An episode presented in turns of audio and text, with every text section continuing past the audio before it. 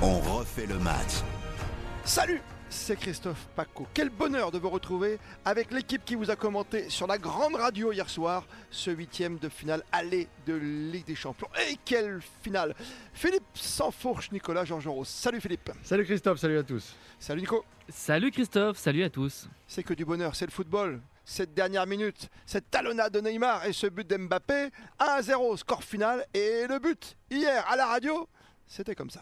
Allez le Titi, Fresco, Kimpembe qui va donner ce ballon à Kylian Mbappé euh, qui la joue en remise sur euh, Neymar. La talonnade de Neymar, c'est bien fait pour Kylian Mbappé qui ne va pas partir à grandes enjambées. Il attend qu'il y ait du renfort dans la surface. Oh, il est passé, il est passé Kylian La le but, le but, le but, le but, le but de Kylian Mbappé Le but de Kylian Mbappé dans les arrêts de jeu. On l'a dit que c'était le sens de l'histoire. Le Paris Saint-Germain qui marque tout le temps dans les arrêts de jeu cette saison. Et c'est l'homme qui est sous le feu des projecteurs qui sera peut-être le bonheur du Real Madrid dans quelques mois, qui vient crucifier Thibaut Courtois à la dernière minute. Kylian Mbappé 93e, comme face à Rennes il y a quelques jours, quel exploit individuel Il passe au milieu des Madrilènes et il vient ajuster euh, Thibaut Courtois pour trouver le petit filet opposé le dénouement, le dénouement pour le Paris Saint-Germain et Kylian Mbappé fêté par le Parc des Princes. 1-0 pour le PSG.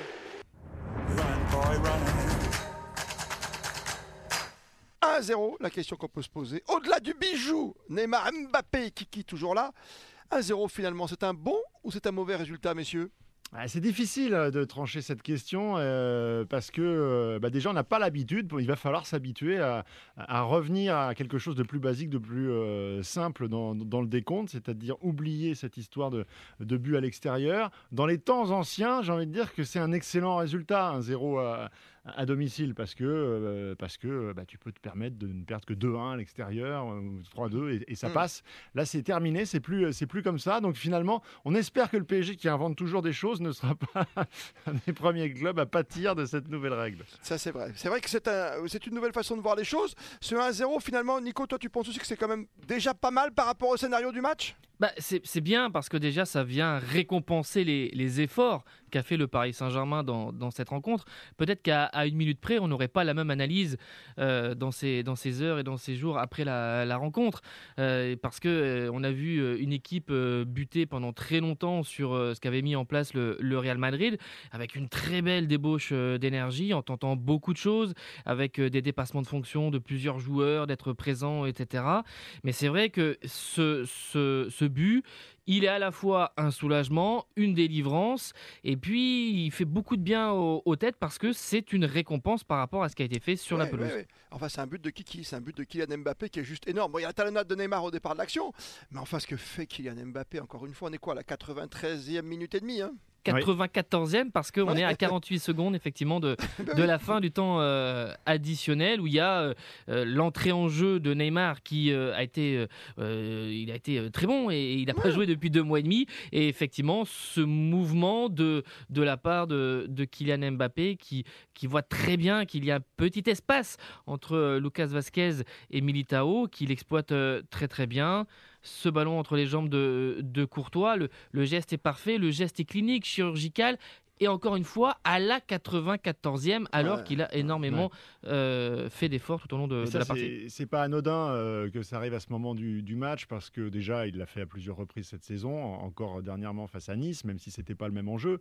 Mais, mais ça dénote euh, une concentration, une, une abnégation, une application de, de tous les instants. Ça se voyait. Alors, c'est toujours facile après coup de dire on l'a senti.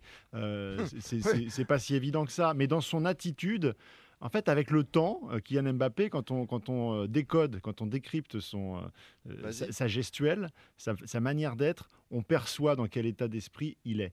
Et on voit très bien euh, que, euh, il l'a dit, mais c'est vrai, ça se voit, il a remis totalement le football et le plaisir au centre de tout. il, il- il sait qu'après, il va y avoir une période durant laquelle il va re- revenir dans ses idées de contrat, de décision, de, où je vais, comment j'y vais, euh, euh, combien d'années, et les droits à l'image, et ceci et cela. Il va être impacté, il venu va être mangé par ça. Là, il, est, dans venu le hier soir football. pour jouer au foot, quoi, avec Il est venu copains. pour jouer au foot et à la 90e, je- on le voit faire des courses de, de- de pressing pour empêcher les relances parce que il sait qu'il peut lui en rester une petite, une dernière à la 93e et s'il l'a, il a toutes les chances de la mettre. C'est exactement Ouais. ce qui s'est produit. et le, et le langage corporel Langage après corporel, le ouais, ouais. après le but, euh, c'est pas une joie euh, mesurée, c'est pas c'est l'énorme sourire, c'est les les points rageurs tournés vers les euh, tribunes, euh, c'est évidemment la, la communion avec ses coéquipiers, mais au- au-delà de ça, d'être avec le public, quasiment au centre de la pelouse et de montrer sa fierté, de marquer, de porter le, le Paris Saint-Germain, bah, ça dit des choses, ça dit des choses sur son investissement, sur sa motivation. Euh, bon, évidemment, c'est un huitième de finale Ligue des Champions et les grands joueurs aiment Non, jouer non, mais ce, genre de gamin de rencontre. Mais il raison, est c'est là. le gamin de Bondy. T'as raison, t'as raison quand il marque ce but-là. Alors je suis d'accord avec, avec Philippe, mais à moitié quand même. Tu dis que tu le sens, je suis d'accord avec toi aussi Nico sur le langage du corps, mais en face t'as un gardien quand même qui nous en fait des belles. T'as Thibaut Courtois pour lui Mm. mettre un but comme ça de cette façon décalée. Je veux bien qu'il joue des défenseurs les latéraux avant, mais là franchement, euh, toi tu es vraiment un garçon optimiste, hein, Philippe. On, aime, Ouais, on mais- aime le foot et on aime ce genre de scénario. Je suis d'accord avec toi. je Encore une 1000%. fois, là où il progresse et où il devient un, immense joueur, Kylian Mbappé, c'est qu'il évacue les frustrations très rapidement. Et Thibaut Courtois, c'est un gardien, c'est aussi l'expérience maintenant d'avoir joué contre ce, ce même gardien déjà, euh, et notamment à plusieurs reprises avec l'équipe de France face à la Belgique. Il l'a trompé à plusieurs reprises. Euh, il sait que c'est- un des meilleurs gardiens du monde, mais qu'il n'est pas imbattable. C'est comme son histoire avec Manuel Neuer, quand il avait buté sur Manuel Neuer Ouais, ouais. en finale de Ligue des Champions. Il a, il, il- il a mûri tout ça et quand il l'a retrouvé ensuite sur un, sur un, un- un prochain match, il l'a battu et de quelle manière? Donc aujourd'hui, il a plus de barrière, Kylian Mbappé. Il sait que même s'il est- il a buté deux fois sur Thibaut Courtois, la troisième, il aura la solution. Et il faut pas oublier non plus que euh, bah, par rapport à ce qui s'est passé euh, face au Real Madrid dans ce huitième de finale en 2018, où on l'a trouvé euh, bah, pas décisif, euh, et après il y a eu Manchester United en 2019, où il y avait eu quelques critiques sur le fait qu'il n'avait pas réussi à, forcer la décision. Mais qu'est-ce qu'on voit aussi ces deux dernières années? C'est lui qui met à terre euh, le Barça. Là, c'est un autre grand d'Espagne qui bat. Certes, ce n'est que, que 1-0 et ce n'est qu'un but, mais c'est- lourd de sens. Ah ouais, Euh, et Ouais, il ouais. y a le Bayern aussi euh, l'an passé en quart de finale. Donc euh, Hmm. ce sont des matchs qui comptent et ce sont euh, des buts qui comptent. Et il y a toujours cette, toujours cette euh, notion de progression et d'évolution. Ouais, ouais, je, alors, je suis d'accord avec vous, mais ce qui est très très, euh, c'est pas dérangeant, c'est pas navrant, mais euh, qu'est-ce qu'on va faire pour critiquer Comment on va faire pour critiquer euh, maintenant un garçon comme Mbappé? Vous voyez, dans notre métier, on refait le match souvent, comme dans ce podcast. On va, on va pas trouver de Ah, défaut. bah, comment tu veux trouver un défaut aujourd'hui? Comment tu peux être te moins, permettre? moins caricatural et travailler un petit peu plus, regarder euh, les matchs avec précision Ouais, non, mais et- Franchement, et aller chercher les axes de progression qui sont de, de plus en plus euh, c'est quoi C'est le jeu de tête? C'est le jeu de Mais tête? euh, voilà, il y, a- il y a le jeu de Ouais, tête et puis il y a, il y a Mm. encore la. a Le, le jeu de haut but aussi, Le en jeu partie. but, Même s'il a progressé, il a beaucoup progressé quand même. Mais Ouais, ouais, t'as raison, dos au but. Non, mais tu vois, on va vraiment chercher. hein. Euh, S'il fait des deux pieds, ce qu'il fait, euh, ce qu'il a pu montrer encore hier, au-delà de ces petits gris-gris habituels qui peuvent en agacer certains aussi, hein, cette Oui. façon de conserver le ballon. Tu vois ce que je veux dire en Bah, de c'est de moins en moins le cas, c'est-à-dire qu'il le fait à bon escient euh, parce qu'il faut varier, que parfois il faut aller sur le dribble, parfois il faut aller sur la passe, parfois il faut accélérer, parfois il faut calmer le jeu. Et cette intelligence de jeu, on l'acquiert avec les années, avec l'expérience, euh, l'accumulation des, des grands matchs. Mais aujourd'hui, bien sûr que la question va se poser très vite, est-ce qu'il est devenu déjà le meilleur joueur du monde parce qu'on en est là aujourd'hui et, il y a peu finalement d'équivalent en la matière parce que Kylian Mbappé, il a cet avantage peut-être sur des joueurs comme, comme Lewandowski par exemple, qui, a à peu près le même poids sur- dans, dans son équipe du Bayern. Mais, mais Kylian Mbappé, quand s'arrête l'aventure du Paris Saint-Germain, il y a celle de l'équipe de France qui arrive et l'équipe de France, elle est championne du monde. Et là aussi, il a un statut qui font que euh, l'ensemble de ces dossards finalement de joueurs numéro un dans un des plus grands clubs du monde et dans l'équipe championne du monde font de lui assez naturellement un prétendant au titre de meilleur joueur du monde. meilleur joueur du monde actuellement, dit euh, Carlo Ancelotti après la rencontre. euh, Parce qu'il veut l'acheter, Bah, c'est sûr, bah, heureusement. Tu le veux, tu vas pas dire non, mais est moyen, il est, ba- non, il est bidon. Eh, Tu, tu veux l'acheter, donc euh, heureusement que tu dis qu'il est très très bon. Juste un truc, euh, quand tu vois les titres de la presse aujourd'hui, il y a automatiquement il y a le parallèle avec Léo Messi, quoi. Euh, tu vois, je- je- qu'est-ce que j'ai sous les yeux là Euh, Messi, c'est encore lui, euh, voilà, c'est avec le Messi MAIS euh, ou le Messi euh, IE, oh, ça va être très compliqué pour Léo Messi de, terminer une belle saison. Il a à vraiment monter en puissance, le garçon. hein. Léo Messi, euh, il y, a- deux facteurs. Il y a, le poids de l'âge euh, qui peut-être est en train de s'abattre de manière un peu violente sur, euh, sur lui. Peut-être pas totalement, mais le fait d'avoir changé de, club et de devoir s'insérer dans, dans ce... Finalement, quand on regarde hier sur la rencontre, qui sont les meilleurs joueurs? C'est- Verratti. c'est- C'est Verratti, c'est Marquinhos. On parle pas de Kimpembe parce qu'on parle toujours de lui quand il fait des, des petites boulettes qui manquent de concentration. Mais la concentration de Kimpembe, l'assurance qu'il dégage hier font aussi de lui un joueur qui a évolué. Et finalement, ben, c'est l'histoire des clubs qui se construisent sur, sur plusieurs années. Et, et- et ben, Léo Messi vient d'arriver, ça fait six mois. Ça a beau être le plus grand joueur du monde depuis Oh, des années. même. Ça fait six mois qu'il est là. Tu t'insères pas du jour au lendemain dans un collectif. Hier, on a vu Verratti, on a vu Marquinhos, on a vu Mbappé. Bah oui, bah c'est des joueurs qui sont là depuis 5, 6, 7, 8, 9 ans. C'est comme ça que ça se construit une équipe de foot. Verratti, il faut vraiment. Ouais. euh, c'est- c'est. Alors, ce n'est que que- qu'une opinion euh, personnelle, mais euh, je le trouve même encore plus important que, que Kylian Mbappé parce que il y a déjà eu des Tu veux dire que c'est rencontres. lui le vrai patron, c'est ça que tu veux Non, dire c'est pas une question d'être patron. Non C'est Bah, c'est- c'est- une équipe, c'est c'est évidemment un tout. Mais euh, quand Kylian Mbappé euh, et quand Verratti n'est pas là, euh, bah, Kylian Mbappé euh, descend beaucoup, participe à la construction du jeu, perd un petit peu en influence euh, devant. On a vu des matchs de Ligue 1 quand Verratti était touché et qui était absent que euh, le, le- le rendement n'était pas le même. Et aujourd'hui, il est le rouage essentiel qui fait que devant aussi, et notamment Kylian Mbappé peut s'épanouir, peut se concentrer sur ce qu'il a à faire. Et, c'est évidemment un tout parce que si vous n'avez pas une bonne défense et pas un bon milieu de terrain, eh ben, vous pouvez pas euh, être euh, libre et faire euh, comme, comme vous le souhaitez. Mais je trouve que la pièce essentielle, la pierre angulaire aujourd'hui, c'est Marco Verratti. Marco Verratti, hier, ô combien précieux pour ce succès 1 à 0 du PSG face au Real Madrid. Run, boy, run. On refait le match 1-0, bon ou mauvais résultat C'est notre question dans ce podcast aujourd'hui. Avec ce PSG Real Madrid, Euh, messieurs, on n'oublie pas qu'il y a un match retour. Et dans trois semaines, c'est- ça c'est un problème quand même, la durée, la distance ou pas? Ne- alors ça a semaines été par le passé un, Mm. un problème quand il faut euh, gérer finalement un excellent résultat qui, euh, avec le temps, est un peu moins un coup de massue pour celui qui a perdu et un peu moins d'euphorie pour celui qui a, qui a gagné. hein. On va pas faire euh, évidemment référence à, à cette horrible remontada, mais c'est quand même l'exemple ultime. Euh, J'ai l'impression que il, f- il ne faut plus lire le Paris Saint-Germain avec ces yeux-là. C'est une équipe qui est devenue beaucoup plus prévisible dans le bon sens du terme. C'est-à-dire qu'elle répond présent dans les grands moments et elle est au niveau où on l'attend. Moi, quand je regarde les résultats depuis deux ans du Paris Saint-Germain en Ligue des Champions, finalement, il y a une forme de logique qui se dégage. Euh, le Paris Saint-Germain, à mon sens, est aujourd'hui une équipe supérieure à celle du Real Madrid. Et je ne serais pas étonné de voir exactement le même match avec le même résultat au match retour. Paris Si a perdu contre. Manchester City parce que, objectivement, Manchester City reste Bah, encore collectivement un ton Mm. au-dessus Mhm. du, du Paris Saint-Germain. Paris a perdu en finale de Ligue des Champions face au Bayern Munich parce qu'à ce moment-là, le Bayern Munich était un petit ton au-dessus du Paris Saint-Germain. Le reste du temps, Paris passe contre les équipes qui lui sont. Soit un tout petit peu inférieures, soit à son niveau. Ce qui est intéressant, euh, c'est avec euh, le scénario qu'on peut avoir au, au match retour. D'abord, on peut préciser que Casemiro, qui est une, lui aussi un, Ah, élément très important Ouais. au milieu de terrain dans ce rôle de, de sentinelle et, et- et dans ce rôle de milieu défensif, donc euh, sera suspendu. Que Ferland Mendy aussi, qui est Mm. malheureusement qui revient de blessure et qui a été moyen dans ce huitième de finale aller, mais qui est quand même d'une façon générale important pour la défense du Real, et lui aussi euh, suspendu.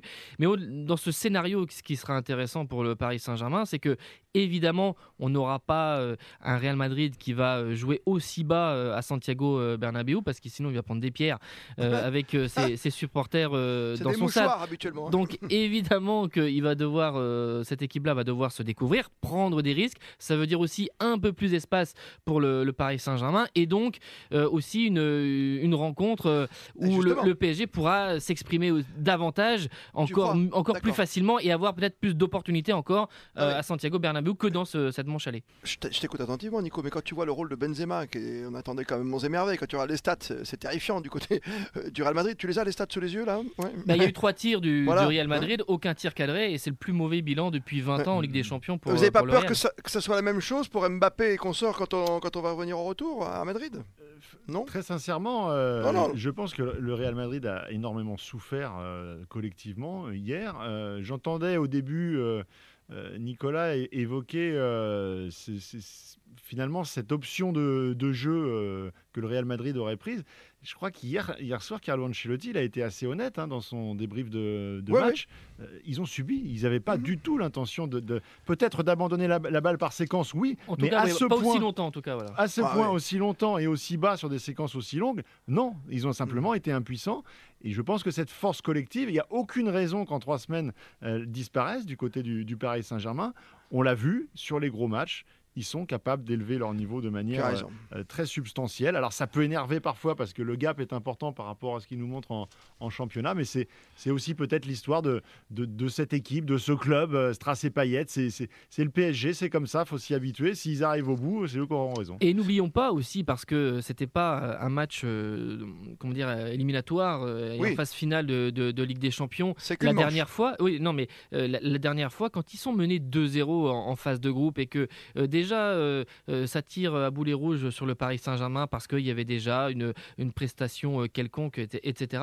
En, en l'espace de 3 minutes, ils ont remonté deux buts au Real Madrid, dont un Oui, de, oui. de Kylian Mbappé.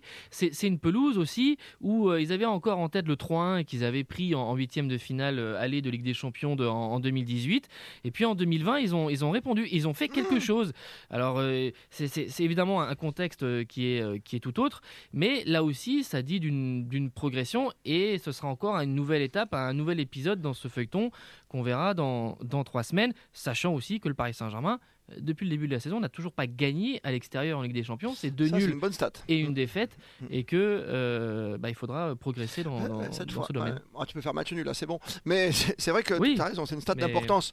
La stat d'importance hier, parce qu'on aime le foot, hein, autant qu'on est, autant que, que vous êtes à nous écouter sur le podcast, euh, dont on refait le match, mais 94% à un moment euh, voilà, de passes réussies pour le PSG à- aux deux tiers de la partie, je trouvais ça tellement Oui. énorme.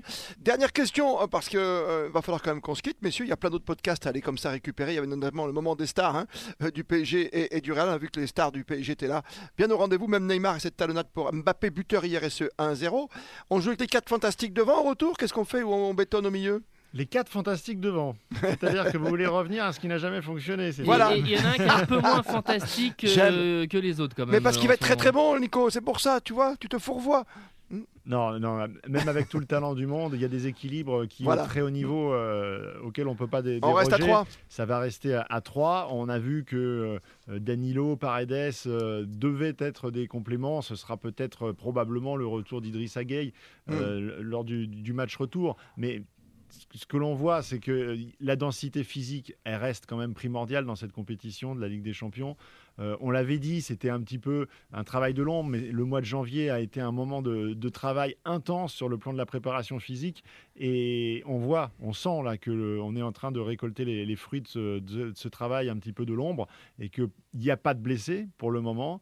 Il n'y a pas de suspendus. Il y a tout, en fait, ce qui n'était pas le cas euh, les dernières saisons avec le Paris Saint-Germain. Pas faux. Donc le talent étant là, si cette dimension de la- du physique et de l'intensité euh, peut rester comme ça sur une phase plateau euh, très très haute, le PSG peut aller très très loin dans cette compétition. Vivement le prochain débrief de Real PSG dans trois semaines. D'ici là, allez vous promener sur le site rtl.fr. Il y a plein de podcasts ô combien passionnants.